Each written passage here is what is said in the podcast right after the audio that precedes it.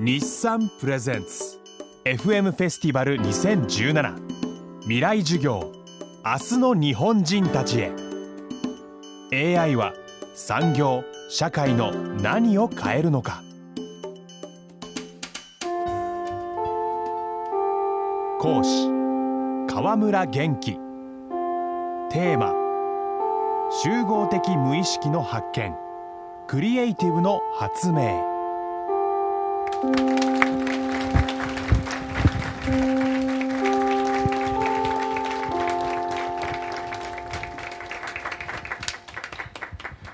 はい、えー、皆さんはじめまして映画プロデューサー小説家の川村です。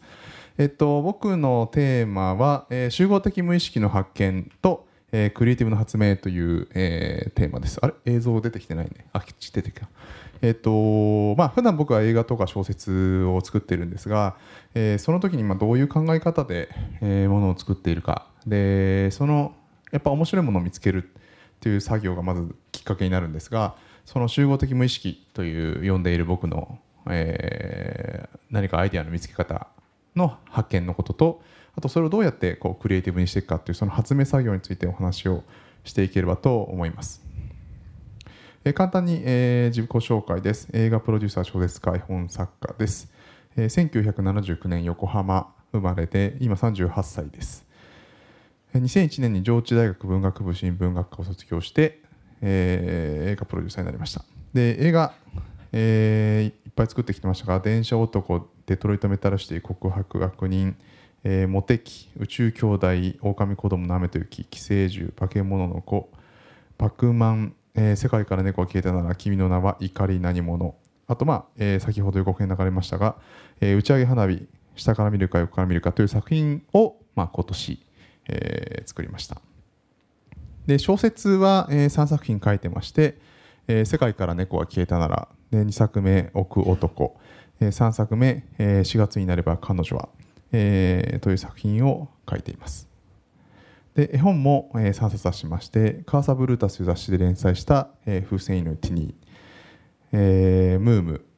えー、パティシエのモンスターという3冊の絵本を、えー、書いています。えー、風船犬ティニーは今 NHK の E テレでアニメーションになっていて、えー、ムームという作品はもともとピクサーにいたアートディレクターの、えー、アメリカ人の2人に、えー、短編映画にしてもらいました。で対話集エッセイなどもやっておりまして、え、仕事丸、え、理系に学ぶ、えー、超企画会議という3作品を、え、書いています。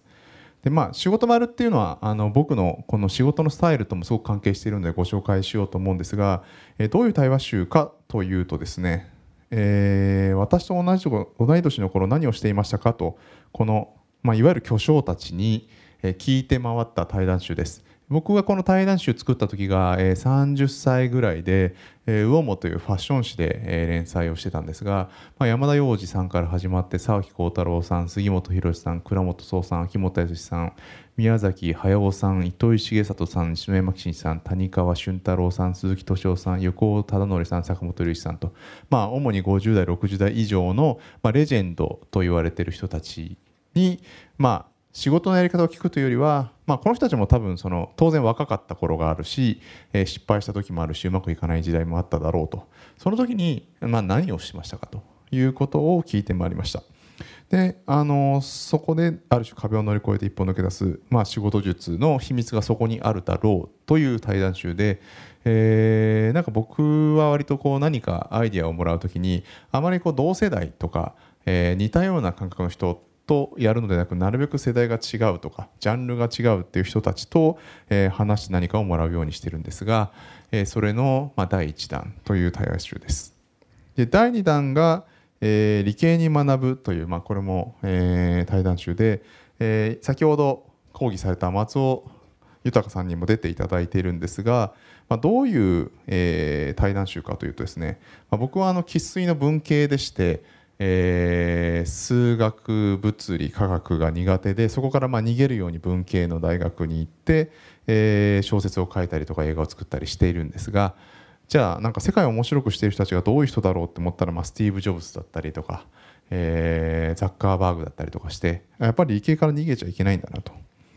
で、えー僕たちはそのこれからどういうふうに変わっていくんだろうっていうことを理系と呼ばれる人たちまあ理系文系分けるっていうのはそもそも日本の変な習慣だなと思うところもあって理系人と呼ばれる人たちに、まあ、この世界はどう変わるのか人間はどう変わるのか何が必要とされ何が不必要となるのかその先にどんな未来が待っているのかとこういう質問をしてまいりました。で聞いた人たちもまあ本当にジャンルはバラバラで宇宙飛行士の若田光一さんから始まってドワンゴの川上さんあとあのピタゴラスイッチとかを作られた佐藤正彦さん。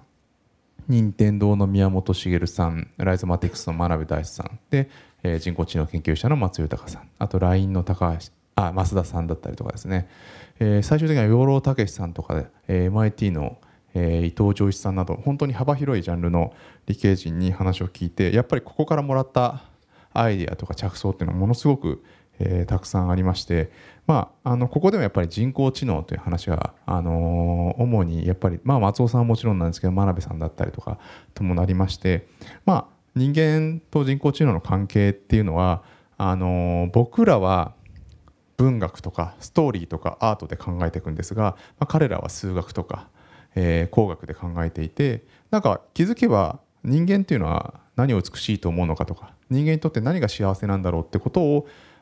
別々のルートから同じ山に登っていたような感覚になる対談集でしたやっぱりそういう発見も、まあ、なるべく違うジャンルの人たちとあの集合的無意識と言われるみんなが同じようなことを考えている場所を見つけることから始まるなというふうに思っています。でまあ、この理系の方々の喋ってることというのは結構なかなかとはいえ難しくてですね僕がまあ言葉の人間なので、まあ、言葉でこの理系の人たちの考えていることを読み解こうというのがこの理系に学ぶという企画でした。で3冊目の超企画会議っていうのもあの非常に僕のマインドをそのまま表してるんですが、まあ、どういう本かというとですねえー、とハリウッドの巨匠たちとあの空想会議を本当にしたらどうなるんだろうという本です。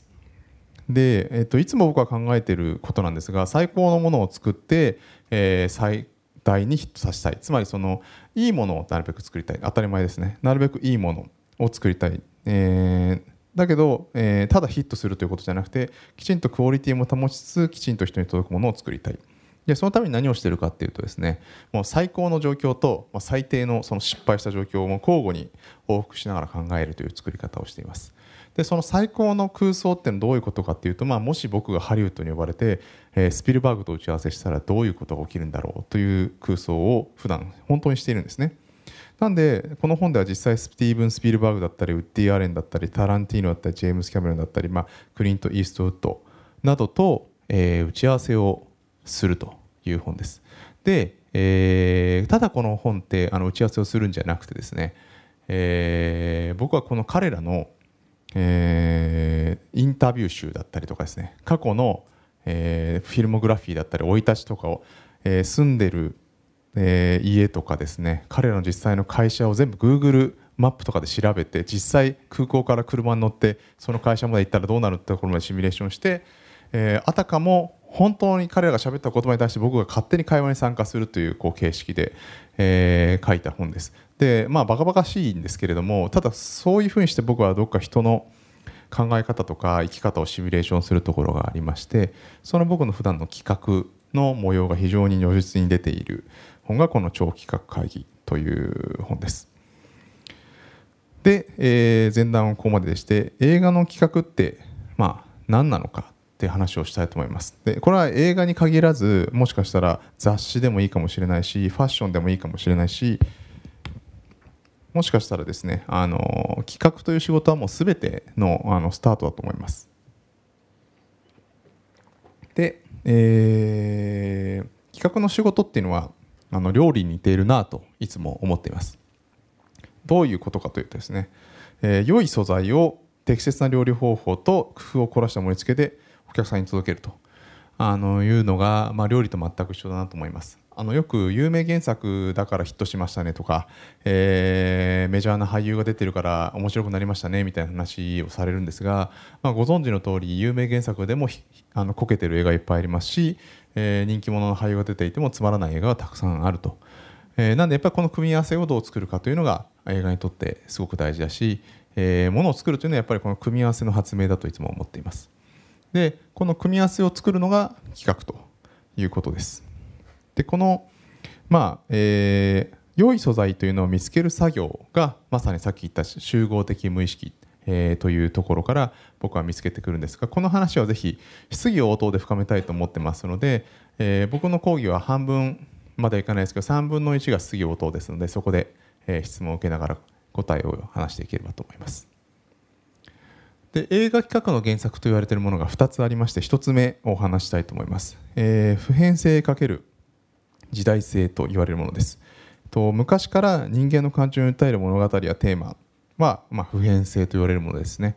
あの秋元康さんとかと話してるとあの、えー笑える泣ける怖いみたいなのは、まあ、昔から変わらないんだよってことをおっしゃってますけど、まあ、この普遍性のあるもの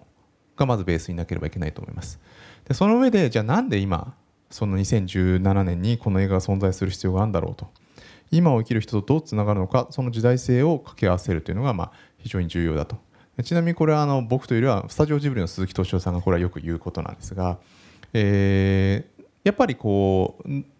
世の中の企画を見ているとどちらかだけで作られてしまうようなものが多いように見受けられてなかなかこれがきれいに掛け合わされているものは少ないような気がします。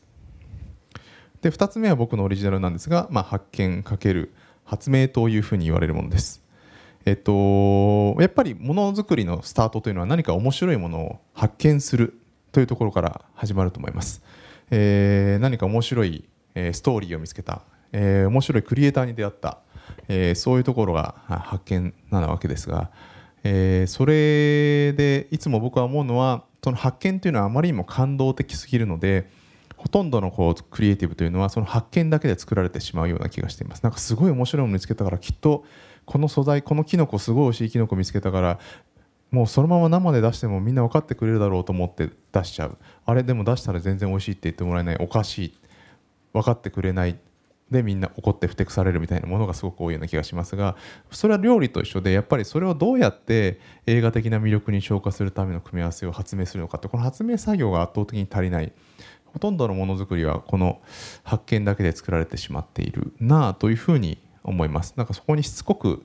どうやったらこの見つけた面白いものを面白いって人にも同じように思ってもらえるように作っていくかそれはやっぱり発明作業が必要だと思っています。